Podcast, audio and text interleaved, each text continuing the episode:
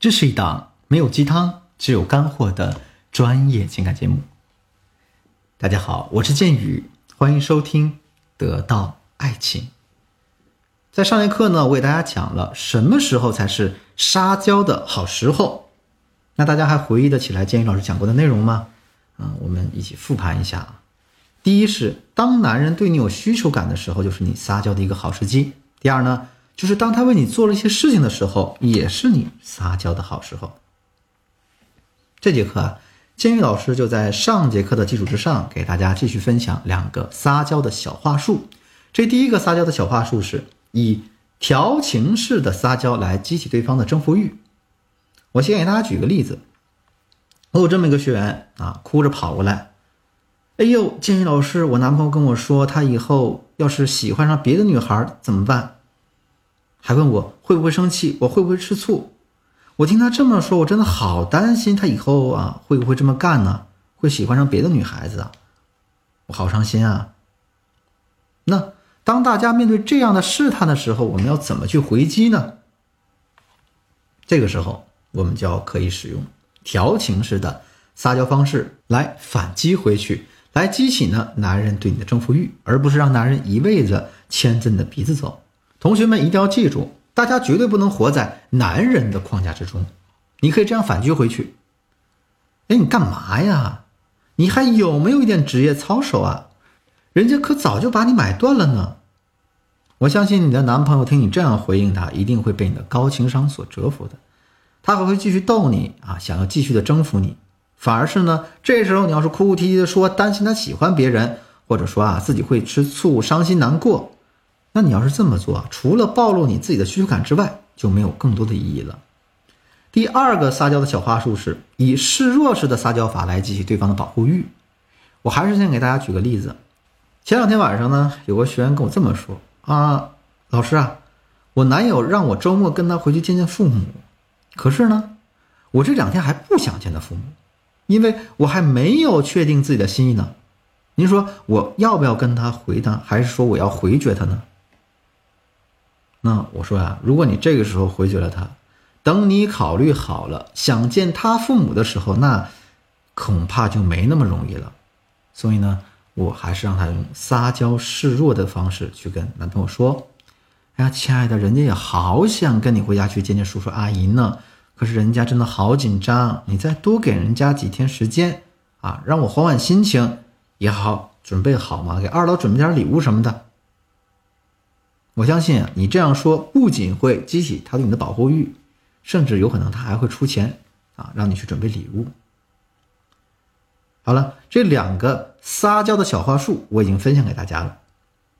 接下来呢，建宇老师还要给大家强调一下，咱们所有的话术呢，都是一定要建立在一个综合价值的基础之上的，绝对不可以胡乱套用。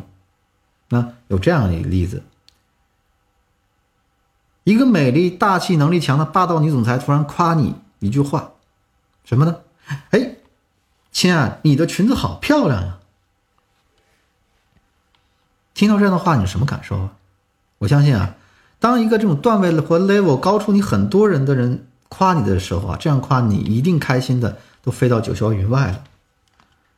那相反，如果是街边一个穿着破破烂烂的女乞丐对你说：“哎呦喂，您裙子真漂亮啊！”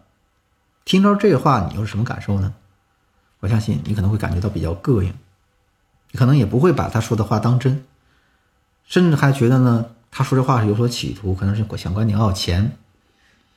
话还是那个话，为什么区别这么大呢？因为我们一切的话术都是要建立在综合价值的基础之上的。再其次，就是我们所有的话术表达都一定要建立在真诚的基础之上。要让男人觉得你是发自内心的在做啊，你是发自内心的在表达。我再给大家举个例子，有些老学员知道建宇老师呢比较喜欢迪士尼，啊，我非常希望能够走遍全球的迪士尼，也去过很多个。这里呢让我觉得最刺激的是美国的奥兰多那个，那我觉得最井然有序的是日本东京的那个，那让我觉得最失望的是咱们上海的那个。为什么呢？给大家分享一个小细节，大家可能明白了。当你到日本的时候，下了飞机，放了行李，然后你到了迪士尼就玩那个花车巡游的过程中，你就会发现所有的观众都会被安排在坐在过道两边，啊，小朋友呢一般放在第一排座位上。无论是尖叫还是狂吼，大家都非常的有秩序，而且呢，整个花车巡游表演者的脸上都洋溢着那种发自内心的阳光灿烂、充满童真的笑容。这种笑容不仅吸引小朋友，包括我在的成年人都会被吸引。它会让你感觉你进入一个童话世界啊，你忘掉了所有你作为成人的那种蝇营狗苟。那咱们上海的呢？它这个花车巡游跟日本相比，就一点秩序都没有。如果你的个子比较小，可能完全看不见，然后放眼望去全都是人头，挤了半天好不容易挤到前面，从这个缝里看到表演，你就发现啊，他那表演人员就像重复性的表演机器一样，完全是在完成任务，没有笑容，也感觉不到温度。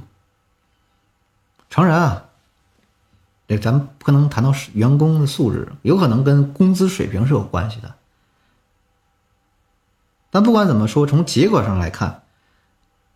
我的直观感受就是这样的。通过这个案例，我想说的是，无论做什么事情，大家一定要要让对方感受到真诚。那有的时候就需要我们自己发自内心的去做好这件事儿。好了，那这节课呢就到这结束了。我们来一起总结一下这节课咱们学到的知识。首先呢。嗯，我教给了大家两个撒娇小话术。第一个小话术是以调情式的撒娇来激起对方征服欲；第二个小话术是以示弱式的撒娇来激起对方的保护欲。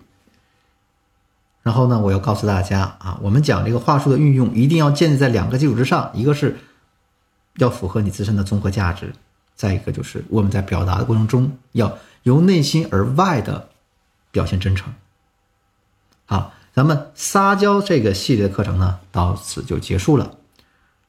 如果你的情感问题比较严重，急需专业帮助的话，可以添加我助理的微信文姬八零，文姬的全拼八零，也就是 W E N J I 八零，把你的情感困惑告诉我，我一定有问必答。